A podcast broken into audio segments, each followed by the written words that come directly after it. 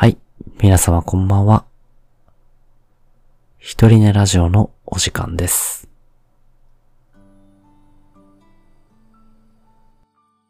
このポッドキャストは、私ゆっきんが一人寝の寂しさを紛らわすために、一人寝の皆様へ向けて一人語りを行う、一人ぼっちの寂しいラジオです。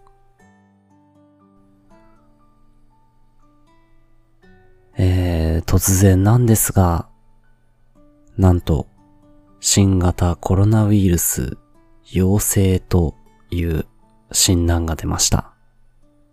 先日ね。先日火曜日に出まして、これを収録してるのが金曜日の夜なんですが、もう症状は落ち着いてね。まあなんだったら、えー、っと、熱が出た次の日の夜頃には落ち着いてたんですけども、熱下がってたんですけど、療養期間ということで、しばらくお仕事をお休みしております。さて、えっ、と、お便りが来ておりましたね。えー、このポッドキャストに初めてお便りをくださったインドネシアのパナさんからのメッセージです。えっと、はじめにちょっとね、お伝えしておきたいんですが、パナさんインドネシアから英語を多分 Google 翻訳かなんかにかけて日本語に変えて送ってきてくれております。なので、まあ流暢な日本語っていうわけではないんですが、それがね、なんだかちょっとこう、ポエ、ポエジーを感じる、ポエム的なね、雰囲気になっていて、よかったんで、それが。ちょっとそのまま読ませていただきます。周りを注視している。雨についてどう思う？その天気は好きかい？ここでは雨季で、雨の季節になると冷たい空気を感じる。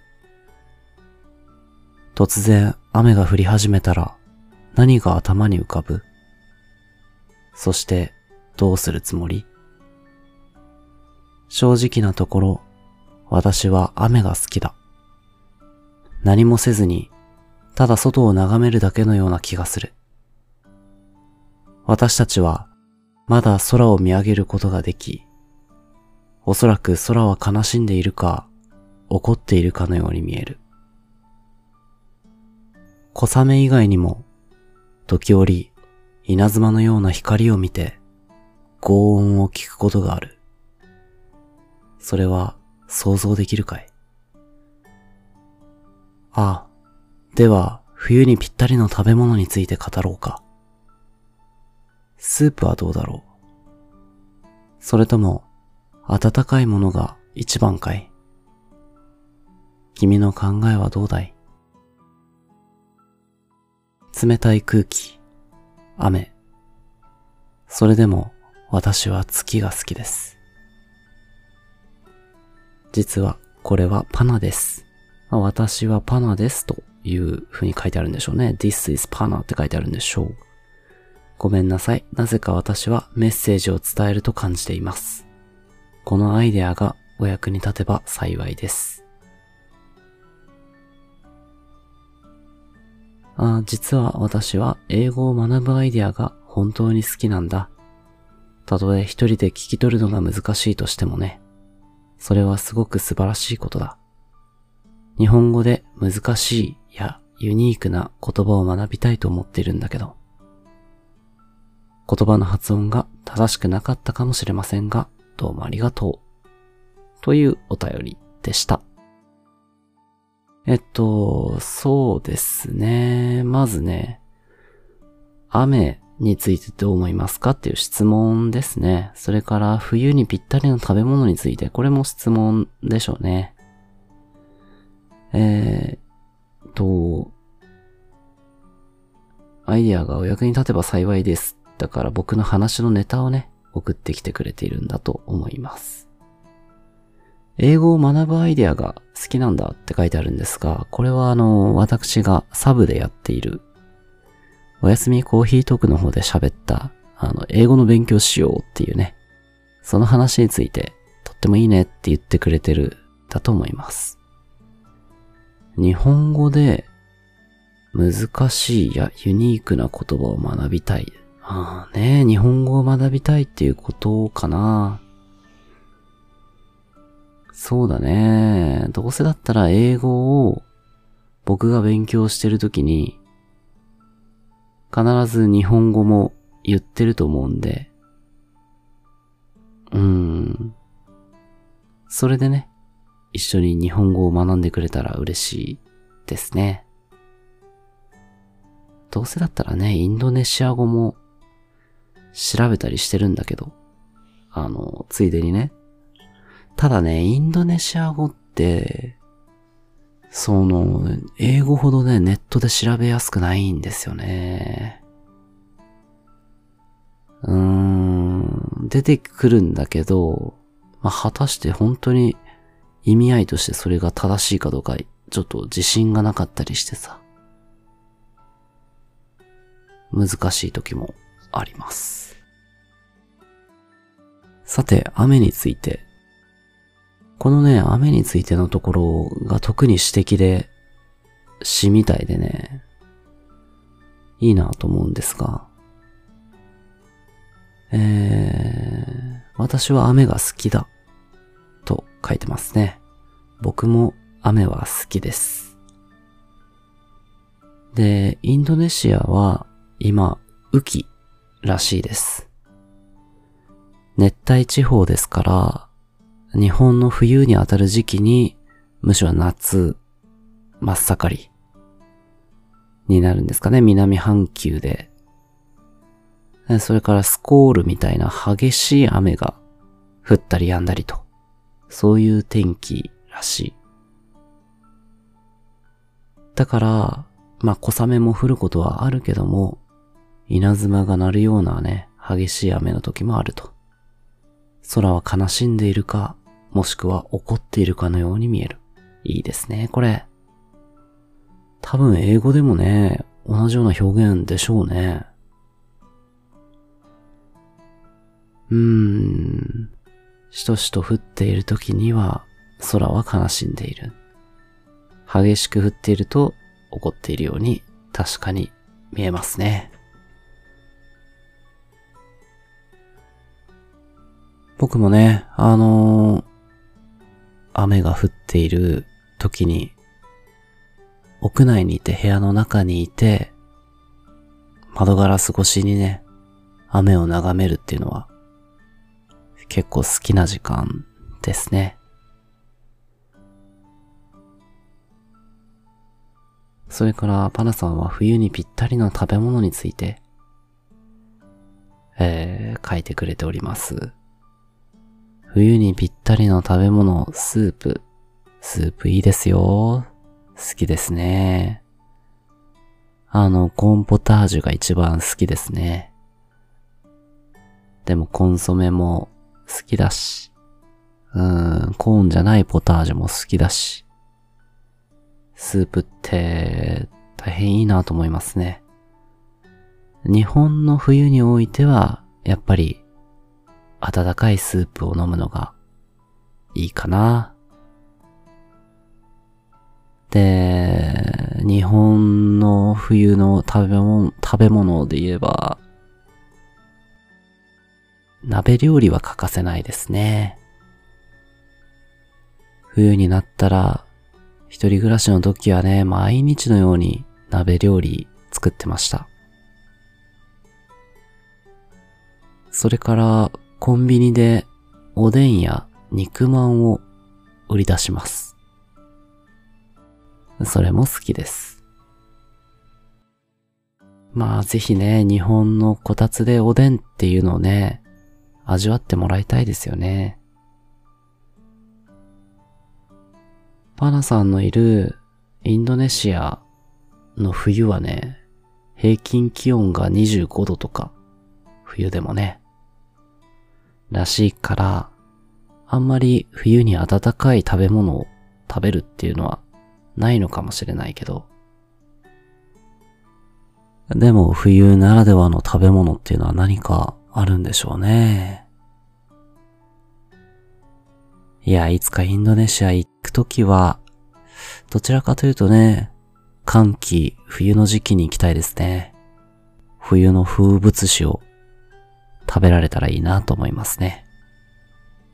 それから、えー、冷たい空気、雨、それでも私は月が好きですと書いてますね。月はね、私も好きです。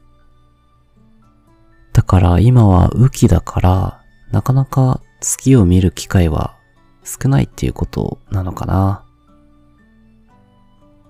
早くね、たくさん月の見れる時期が来るといいですね。パナさん、お便りありがとうございました。またぜひお願いします。さあ、本日もランダム単語に従って、私の毒にも薬にもならないお話をね、つらつらとさせていただこうと思います。あ、そういえば、えー、フォロワー数が200人突破いたしました。現在202名の方がフォローしてくださっていると。本当にありがとうございます。非常にね、励みになりますというか、あの、嬉しいです。ね、あの、あんまりね、この、ポッドキャストに対して、頑張んなきゃ、やんなきゃっていう気持ちは、極力持たないようにしているんですよね。続けていくために。そうそう、意気込むと続かない人間なので。でも、やっぱりこうやってフォロワーさんが増えていくのを見ると、あ、嬉しいなって思うし、あ、いいものをなるべく、なんでしょう、クオリティの高いもの、届けていきたいなっていう気持ちにもなりますね。まあね、こうして、つらつら喋るのにクオリティも何もあんまりないような気はするんですけど、なんとなくね、その辺意識しながらやっていきたいなと思います。まあ僕の理想としてはこのフォロワーさん全員が最後まで聞くことなく眠りに落ちてくれたら幸いですね。それでは参りましょう。ランダム単語本日のランダム単語は、ポポポン。蜂蜜。ハザードランプ。よりどりみどり。おー、なんだか愉快なワードたちが3つ出てきましたね。めちゃくちゃバランスいいじゃないですか、これ。蜂蜜が漢字。ハザードランプカタカナ。よりどり緑はひらがなで書かれています。いいですね。うーん、うーん、どれから行きましょうか。うーん。まあ、この順番通りで良さそうか。蜂蜜からね。えー、蜂蜜、蜂蜜。最近、蜂蜜は口にしていないかな子供の頃ね、めちゃくちゃ唇の切れる子供だったんですよ。乾燥で。ね、冬になると乾燥するじゃないですか。すぐ唇切れてて、痛いつって言ってたんですけど、うちの母親がね、ある時、蜂蜜塗るのがいいらしいよと。まあ殺菌効果もあるし、なんか保護してくれるよみたいな。言ってたんですかね。で、蜂蜜、まあ、言われた通り、塗ってみまして。でも、甘いじゃないですか。美味しいじゃないですか。舐めちゃうんですよ。すぐ舐めちゃって、全然コーティング効果なくなって、あ、いけんいけんつって、また塗って、また舐めちゃって、あ、いけんいけんつって、そういうループになってしまってましたね。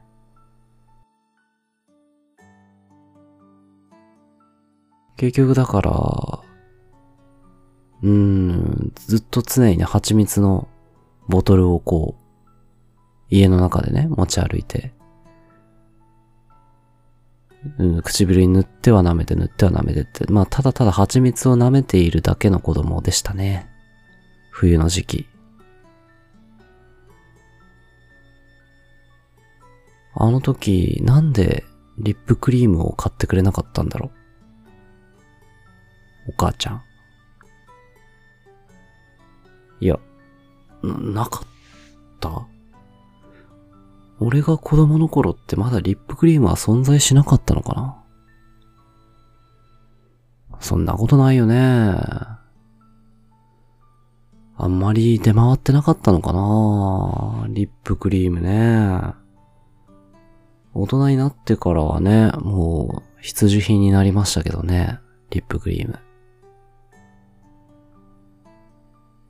でもリップクリームってね、すぐなくしちゃうんですよね。使い切ったこともないし、うーん。次の冬まで持ち越したこともないしね。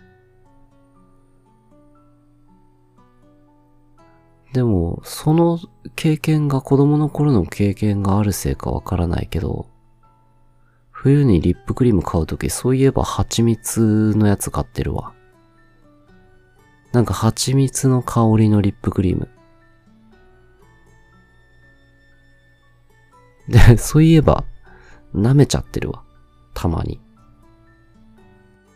今思い出したけど。よくないよね。あんまり蜂蜜風味のやつ買わない方がいいかも。でも好きなんだよね。で、あと、のど飴もね、蜂蜜味のやつ、よく買いますね。マヌカハニーのやつね。殺菌効果が高いとかって言って。そう考えると蜂蜜って本当に我々の生活にね、なくてはならないものですけどね。でも、蜂たちは大変でしょうね。あれだけ集めるっていうのは。なんかね、一瓶の蜂蜜作るのにこれだけの蜂の労力かかってますよ、みたいな。どっかで見た覚えがあるんですけど、すごかったもんね。でもあれだよね、蜂蜜は、養蜂家さんたちのやり方は、蜂を殺してはいないよね。ちゃんと SDGs な持続可能なやり方で蜂蜜取ってるよね、確かね。養蜂家養う、蜂を養うって書くぐらいだもんね。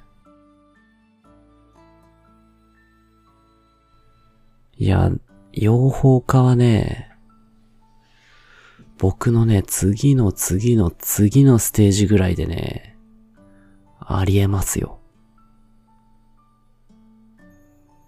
将来的にね、養蜂家になる未来もね、十分あり得ます。だってね、いいもん、蜂蜜作れるってなんか、いいもんね。自分で作った蜂蜜とかを、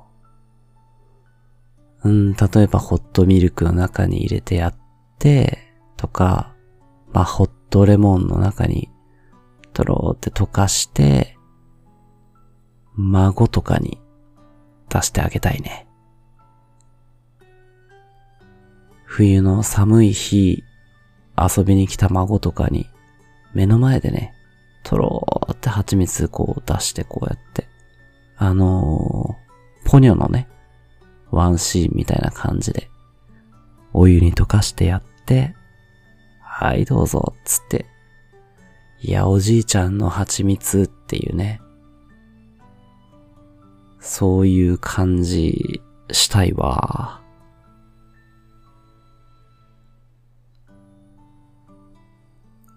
そうね、寒いのはあまり好きではないけど、でも寒いからこそ、温かい食べ物、温かい飲み物を楽しめるっていうのはあるよね。なぜだか知らないけど、人に温かいものを作ってあげる。まあ飲み物でもね、簡単なコーヒーとかホットミルクとかでも、人に温かいものを作って出すっていう。それはね、すごくいいことをしてあげてる気持ちになるんですよね。なんででしょうね。まあ多分自分がそうされたらすごく嬉しいからなんでしょうね。温かさを提供するってね、めちゃくちゃ優しい行為だなっって思います。ねまあ、いつかね、あったかい蜂蜜ドリンクを孫に出してやるのが僕の夢ということで。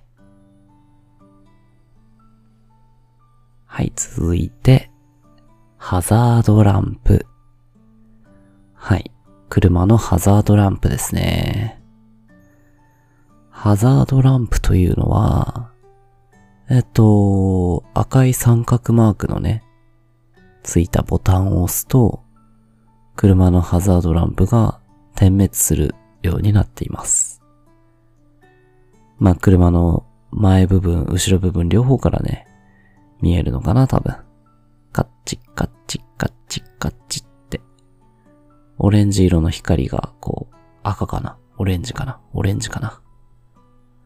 点滅するんだけど、どういう時に使うかって言えば、まあ、注意を促す時ですね。例えば、今からこの車止まります。ちょっとこのスペースに駐車するんで、一回止まりますっていう時に、押して、カッチカッチカッチって後部座席じゃねえ、後ろのね、後方車両に教えて、で、ちょっと待ってもらって、で、駐車するとか。うん、例えば高速道路を走っている時に、あの、渋滞が起きていて、前の方で渋滞が起きてて、あ、止まらなきゃなと。そういう時も、いきなりね、ブレーキ踏んじゃうと、後ろの車がびっくりするかもしれないから、早めにハザード焚いて、教えといて減速していって、渋滞の後ろに止まると。そういうのは高速道路でもよく見ますね。あと、霧が濃くて、ね、見通しが悪い時も、つけた方がいいって言われたかな、確か。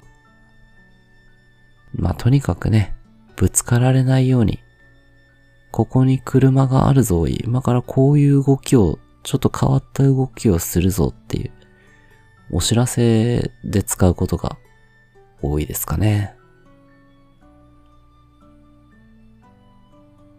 まあそれから正式なルールではないんだけど、サンキューハザードっていう使い方はよく言われています。他の車に対してありがとねっていう意思を、お礼の言葉を伝えるためにね、あ例えばまあ、ね、車の間に入れてくれてね、右折するときに、こう、中に入れてくれた後ろの車に対して、ありがとうってするときとかね、ハザード焚いたりするかな。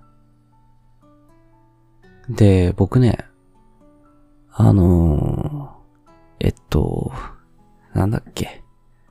未来予想図2っていう歌、歌ってるのはあの、えー、っと、ドリカムだ。はい。ドリカムの未来予報図、未来予想図2っていう曲が、まあ僕よりももうちょっとだけ上の世代の人たちの定番恋愛ソングなんですけど、その中にね、ブレーキランプっていう言葉が出てくるんですよ。えっと、恋愛ソングで、カップルがね、あのデートが終わった後、あなたの車をこう、角が曲がる、角を曲がるまで見送ってると、いつもあなたはブレーキランプを5回点滅してくれる。と。ブレーキランプ5回点滅愛してるのサインっていう歌があって。ね、この彼氏かな彼女かなまあ、歌ってる人が女性ですが、彼氏が運転する車のブレーキランプが5回点滅するのが、愛してる、愛してるっていう5回、5文字のね、言葉のサインなんだっていう歌があるんですよね。これはね、多分当時、誰もが真似をしたサインだと思うんですよ。で、僕がこれを、あのー、聞いてた時、まだね、高校生、中学高校生ぐらいかな。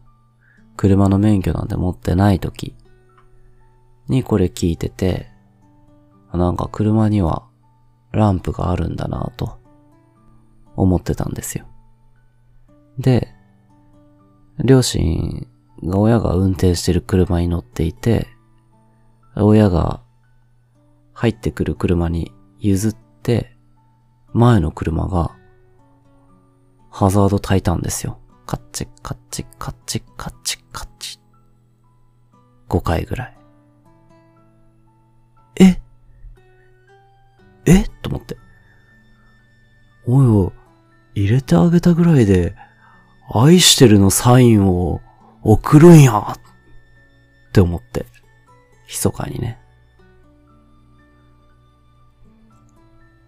まああの、別にね、親に今愛してるって言われたのって聞くことはなく、聞いたら面白かったけど、今の何って聞いたら、ありがとうって意味だよって答えてくれたんですけど、あ、まあそうか。そうだよな。愛してるなんて意味わかんないもんな。誤解点滅でありがとうか、と。いう風に理解したんですよね。まあ実際は別に誤解じゃなくていいんだけど。で、後に免許を取ってから、そもそもそれはブレーキランプですらないっていうことは知りました。ブレーキランプっていうのは、あの、ブレーキを踏んだ時に光るランプなんですよ。まあだから本当は、あの、高速道路でね、減速して止まらなければならない時とかも、ブレーキランプでいいんです。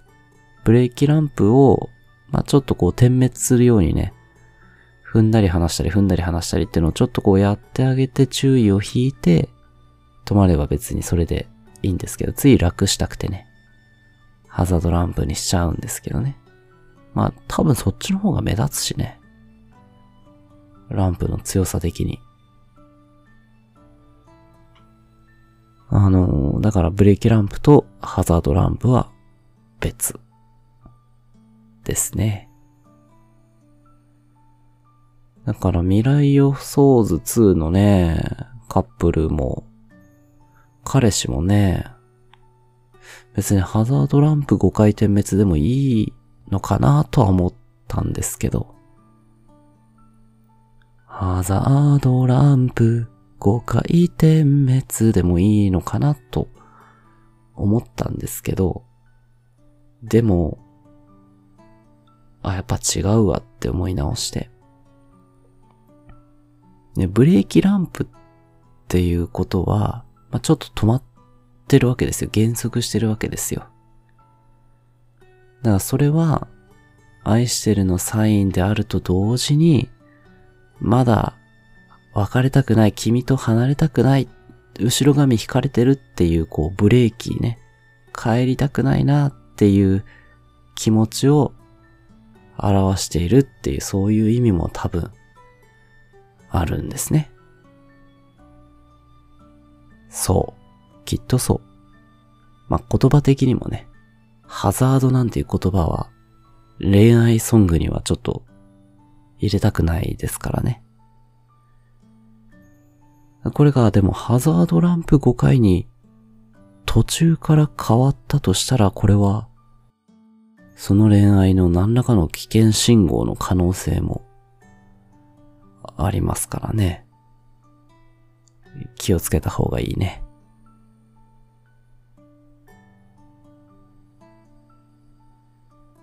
まあそんなハザードランプにまつわるお話でした。ブレーキランプ5回点滅は、やってみたいもんですね。帰り際、彼女に。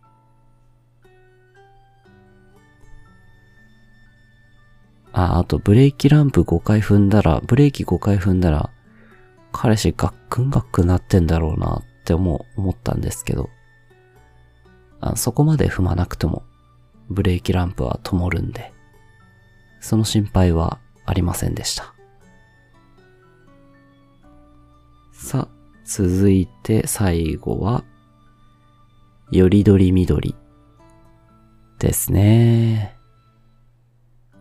よりどりみどりね。すごい言葉ですね。よりは、より分けるとかのより、選ぶっていう意味なんですよ。多分ね。ドリは取るでしょ？取得する。よりドリ。緑だけがわからない。緑だけがいつまで経ってもわからないね。まあ、漢字を調べてみましょうか。よりどり緑。はい。ああ、ああ、えっ、ー、と、選ぶでより、鳥、緑は見て取るで緑。あ、そうですか。選んで取って見て取ってと。そういうことか。あ、なるほどね。僕が初めて、この、よりどり緑という言葉を知ったのは、覚えてますね。小学校の2年生、3年生とか、そのぐらいの時かな。スーパーファミコンというね、任天堂のゲーム機の星のカービィスーパーデラックスというゲームソフトをうちの兄とやっていた時に出てきましたね。えっとね、メタナイトの逆襲っていうシナリオでとあるね、隠しステージというか隠し部屋に入ると、いろんなコピー能力を、カービィのね、コピー能力を見つけることができて、で、敵キャラの会話の中で、よりどり緑でやんすね。っていうのがあったんですよ。覚えてるねよりどり緑まあその時初めて見た時の、そのユーモラスな響きそんな言葉あるみたいな衝撃があったから覚えてるんでしょうね。その後気に入ってしばらく使ってたと思います。多分。よりどりみどり。まあ今でもね、日常生活の中で使ったらちょっと気持ちいいもんね、やっぱり。口にするだけで気持ちいい日本語。よりどりみ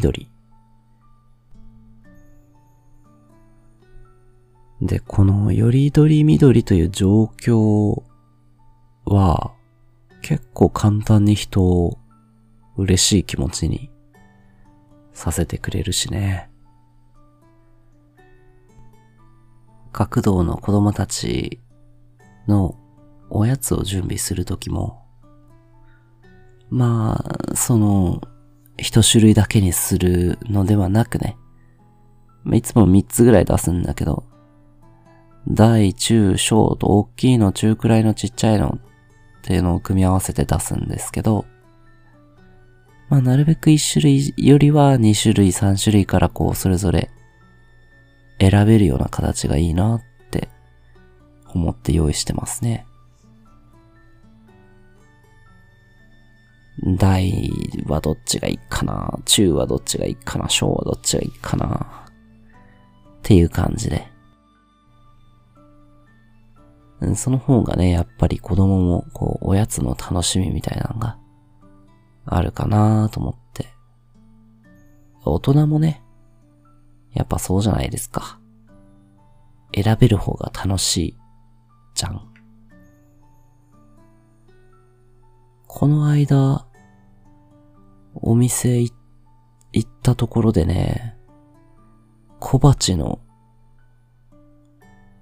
バイキングっていうのがあって、ランチだったんだけど、まあメインは注文して、で、小鉢をバイキングで食べ放題ですと。ちっちゃいね、お料理がずらーっと並んでて、どれでも一口サイズぐらいのやつでね、何回でも取っていいと。で、全部食べましたけどね、全部美味しくて。楽しかったですね。よりどり緑でした。大人になってもね、やっぱりバイキング形式っていうのは楽しくなりますね。で、ちょっといい旅館に泊まった時のさ、朝食バイキング？困らん？あの、朝食の、もうそもそもパンも美味しそうやけど、ご飯も美味しそうみたいな。ご飯も白米と、なんか混ぜ込みご飯と、うんなんか選べるようになってるし、パンもすげえ種類置いてあるし、ご飯のお供みたいなのもすげえいっぱいあるし、和の朝食にするか洋の朝食にするかだけでもルート分岐があるのに、その中でもさらに分岐があって、よりどり緑すぎて、で、しかも、ちょっといい旅館だから、絶対美味しいっていう。見た目も美味しそう、匂いも美味しそう。え、全部食べたい。でも、全部は食べられない。朝から。というね、あれ、あれ、困りますね。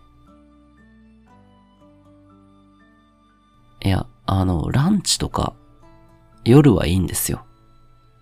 食べるから。大体もう、あの、食べたいものは食べられるから、頑張ってね。ただ、朝はそんなにたくさん食べられないから、朝のバイキングはちょっとね困ることがあるわ。楽しい悩みですけどね。よりどり緑状態。ね。まあ、どんなよりどり緑が日常の中にあったら、楽しいかなっていうのはね、考えたいところですね。多分服とかね、ファッション女性の方でバッグをたくさん持ってる人とかね。そういうの楽しいでしょうね。さあ、というところでね、えー、っと、本日は、蜂蜜、ハザードランプ、よりどりみどりの3つのワードに従っておしゃべりしてまいりました。どうですかね。ぜひね、皆さんも、あなたと蜂蜜についての思い出、えー、あなたの、あなたなりのハザードランプの使い方、あるいは、あなたの日常の中のよりどり緑についてね、僕に教えてください。えー、お便りの方は投稿フォームから、このポッドキャストの自由なご感想、僕への質問、あるいはこんなワードで喋ってみてっていうのでも結構ですし、もう一つね、コーナーとして、えー、私が一人を感じた瞬間、まあ、あるいは身の回りの人のね、一人を感じたエピソード、そういうのも募集しております。どうぞお気軽にお寄せください。それでは、本日もここまで聞いてくださり、ありがとうございました。また来週、おやすみなさい。